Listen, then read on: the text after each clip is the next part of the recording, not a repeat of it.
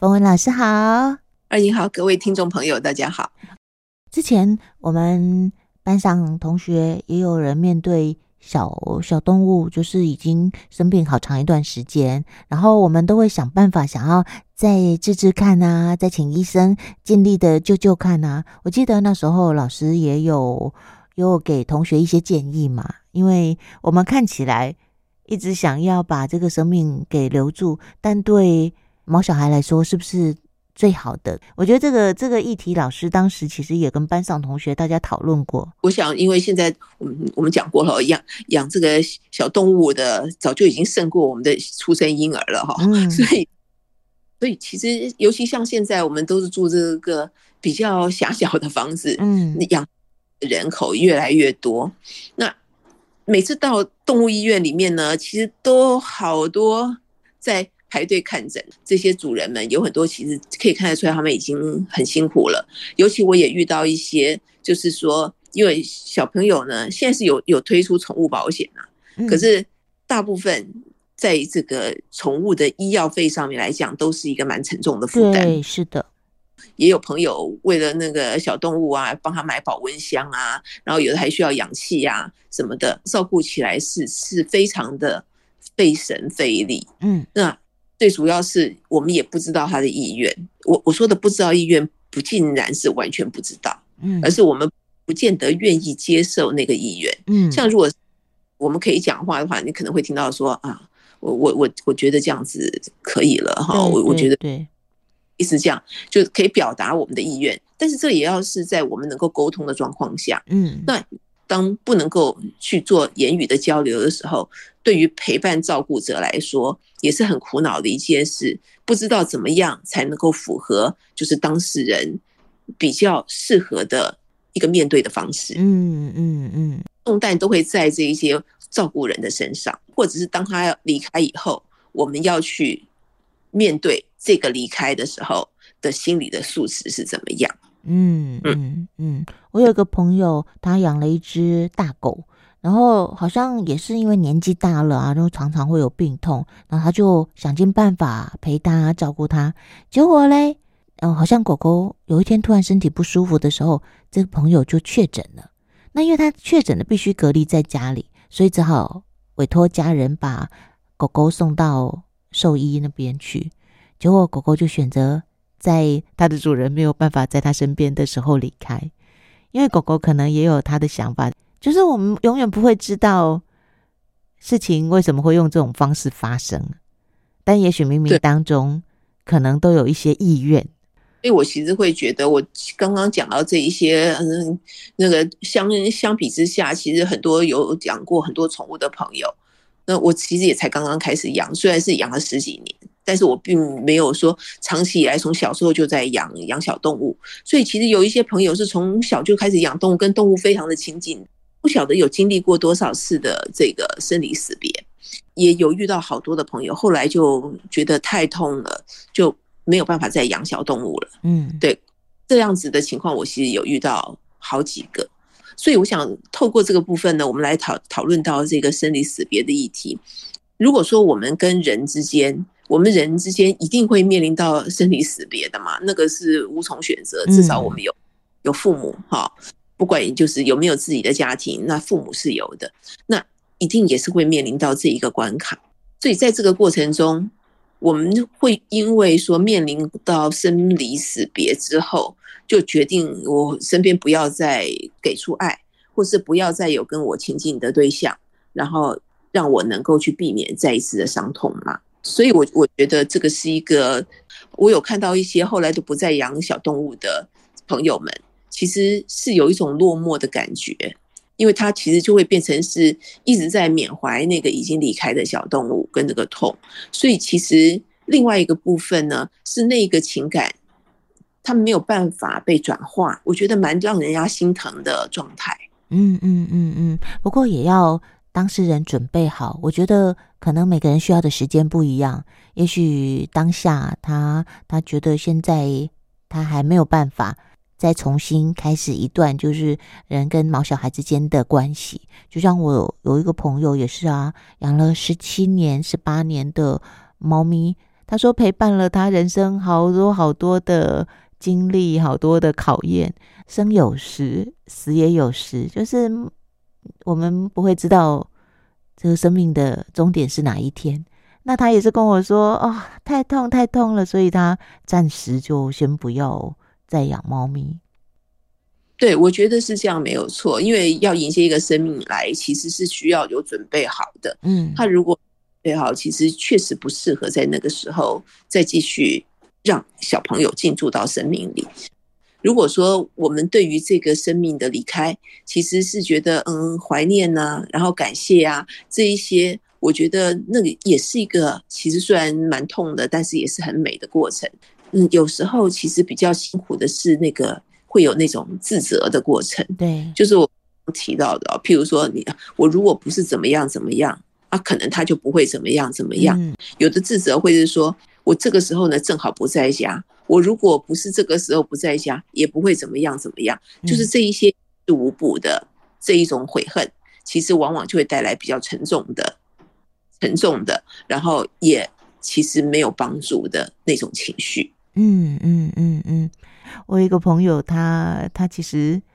曾经曾经亲眼目睹最爱的另外一半就在他的面前倒下来。那这一倒下来之后，很快的在医院，大概不到一个礼拜的时间就离开了。他事后啊，他当然也是痛了很长一段时间。他事后告诉我，他说他他也经历了老师刚才提到的，如果我多做了什么，如果我没有做什么，如果我怎么样，会不会有机会翻转这个结局？他事后跟我说：“他说他后来想通了，人呐、啊，其实，在一个生命要结束的那个当下，我们能做的太少太少，真的，我们能够做的好少。我们真的不要以为我我我可以因为做了什么就让一个生命留下来。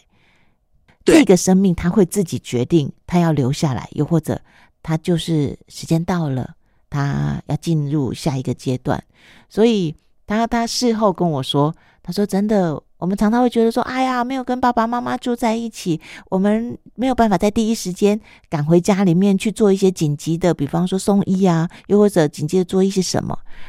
他他其实后来真的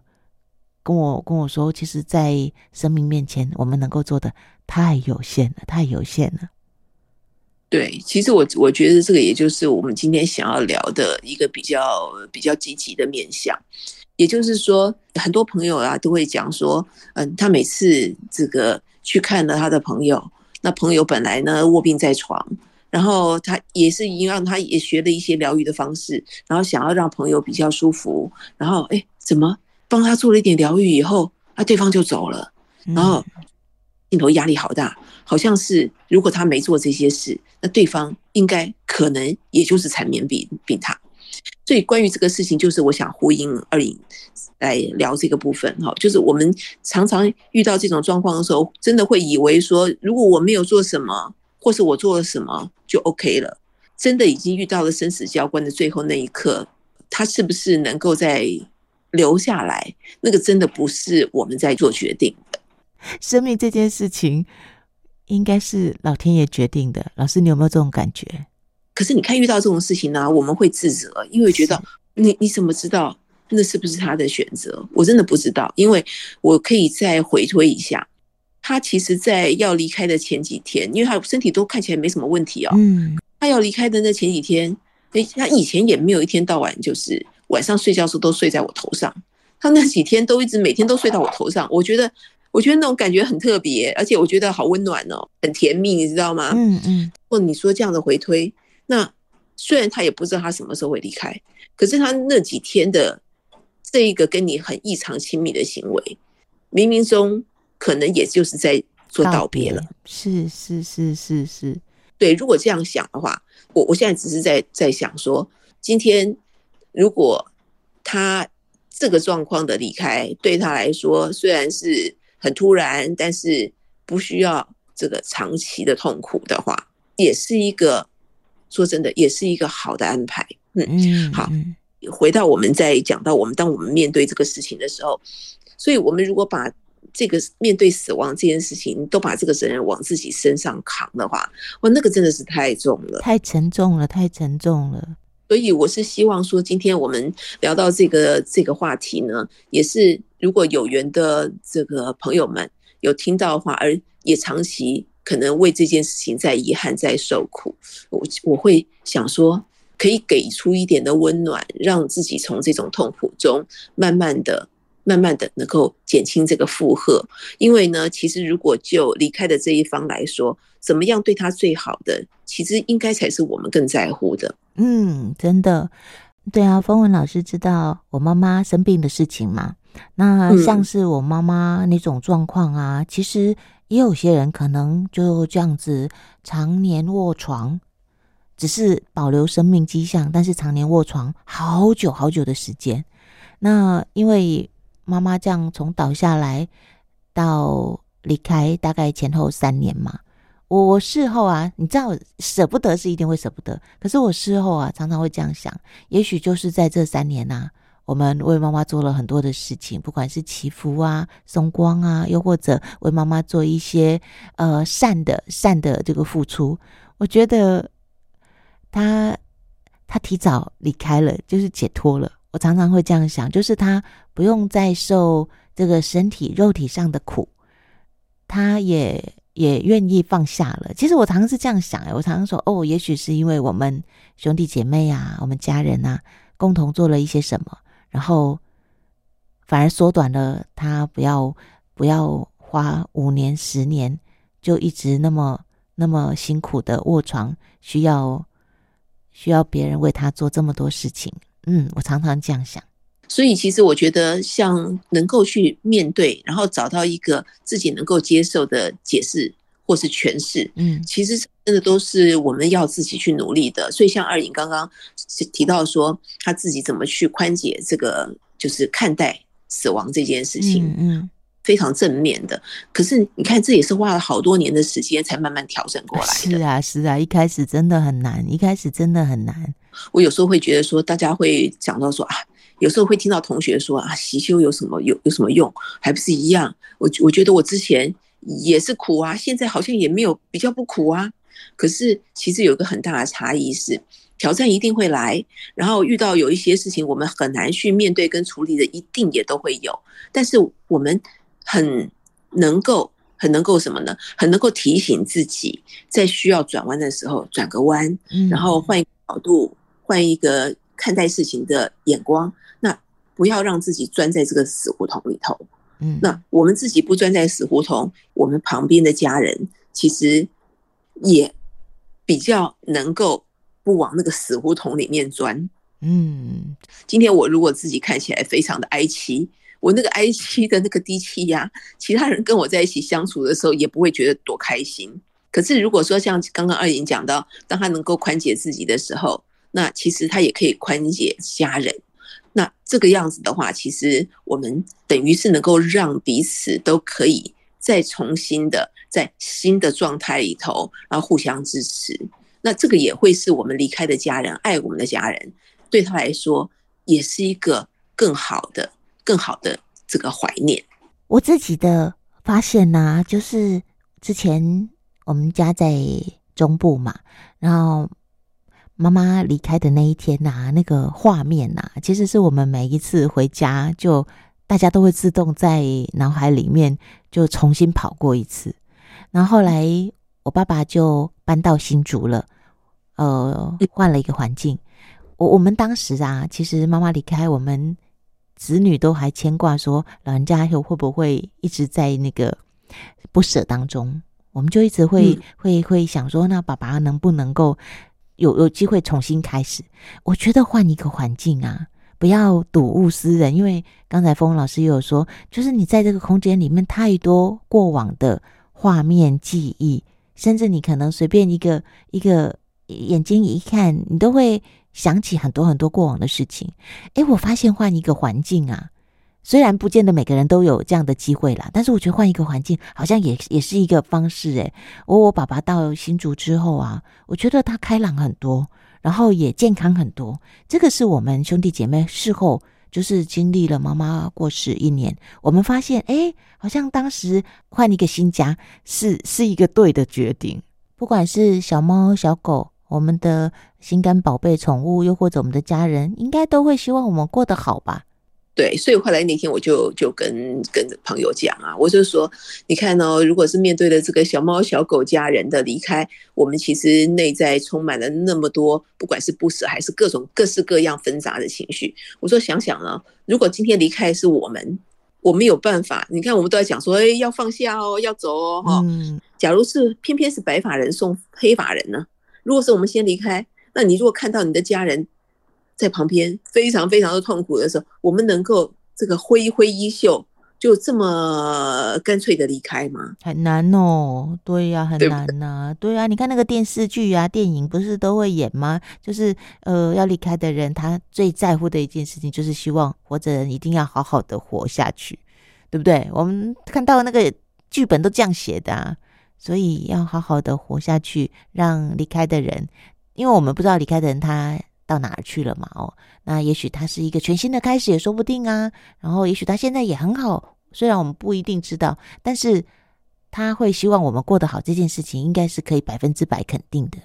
你看，整个全部来看一下，就不管是离开的是谁啊，嗯，我们会难过，就是表示我们中间感情中间的那个粘着比较强嘛。嗯，所以，呃，就我们还活着的我们，我们是可以去好好的去处理的，就是让离开我们的对象。他能够能够蒙受祝福，呃，被我们祝福，然后呢，甚至于我们可以给他非常非常多的支持，嗯，鼓励他，就是勇敢的进入到下一个阶段。这很像什么？很像那个出国有没有？出国的话，你也会看到每每次那个什么，因为因为现在不像以前哈，以前的话，因为要出国一趟非常难，所以每次在那个机场看起来都好好像在生离死别一样。真的。哦，现在现在通常大家就还蛮欢乐的，所以你在那个机场上。啊，明明是小孩要出去念书，那个爸妈强忍的泪水哈，那种感觉真的好像好像感觉是不会回来的，再也不会再也不会相见了。对，然后忍痛啊，为了你的前途，然后送你出去，类似像这样哈。所以其实那种难受，其实我想我们都很清楚，那那个感觉其实是那个拉力很强。那面对的这个死亡，也就是至少这一世不会再相见。那显然的话，一定需要有一个更有力量的心，好，所以我就在想说，很多时候呢，当我们遇到一些大大小小的不同的状况，那包括如果说今天我们面对的朋友，那我们譬如说刚刚提到的啊，他卧病在床去看他，你帮他这个稍微做了一些服务，结果呢，他就走了。然后就想说，哎，是不是我造成的？那那这样子的一个想法，真的要好好的去释放掉，因为生命的这个定数，真的不会是因为我们而他就这样子离开，嗯，反而在这个过程中，如果我们可以给予一些支持跟服务，他可能在这个过程中会比较顺畅、比较顺利，或者比较舒服。那这样子，我觉得也是我们能够做的一个小小的、小小的一个付出跟贡献。对对对，嗯嗯，真的是这样。要找到一个，就像刚才凤老师说的，每个人都要找到一个让自己可以宽慰的的想法，然后这样相信着，然后好好的往前走。对，所以我在想啊，就是我们大概这个这个今天这一集比较沉重，嗯、那我觉得大家有不同的信仰啊，或者是有不同的方式。那这几年呢，开始像这个。因为现在你可以买得到很多什么抄经本啊，或是其实真的也可以去抄经呐、啊。嗯，对。我静下来，然后你每次在抄的时候，就一直不断的送出祝福。其实至少至少你能够。做一点小小的服务，而且呢，对于我们自己疗愈我们自己的心也是非常非常有帮助的。嗯嗯嗯，真的真的，心不安的时候做一点事情。当我们有做一点事情的时候，可以帮助我们的心安顿下来。这件事情是真的，真的是真的。那老师，我们今天就先说到这里。呃，聊的这个话题，就像老师说的，也许它重一点，但是毕竟这是人的一生当中都会。经历的事情，那也许也可以试着不抗拒的去听一听，去想一想，也也也不是坏事，免得有时候真的太突然的时候会不知所措。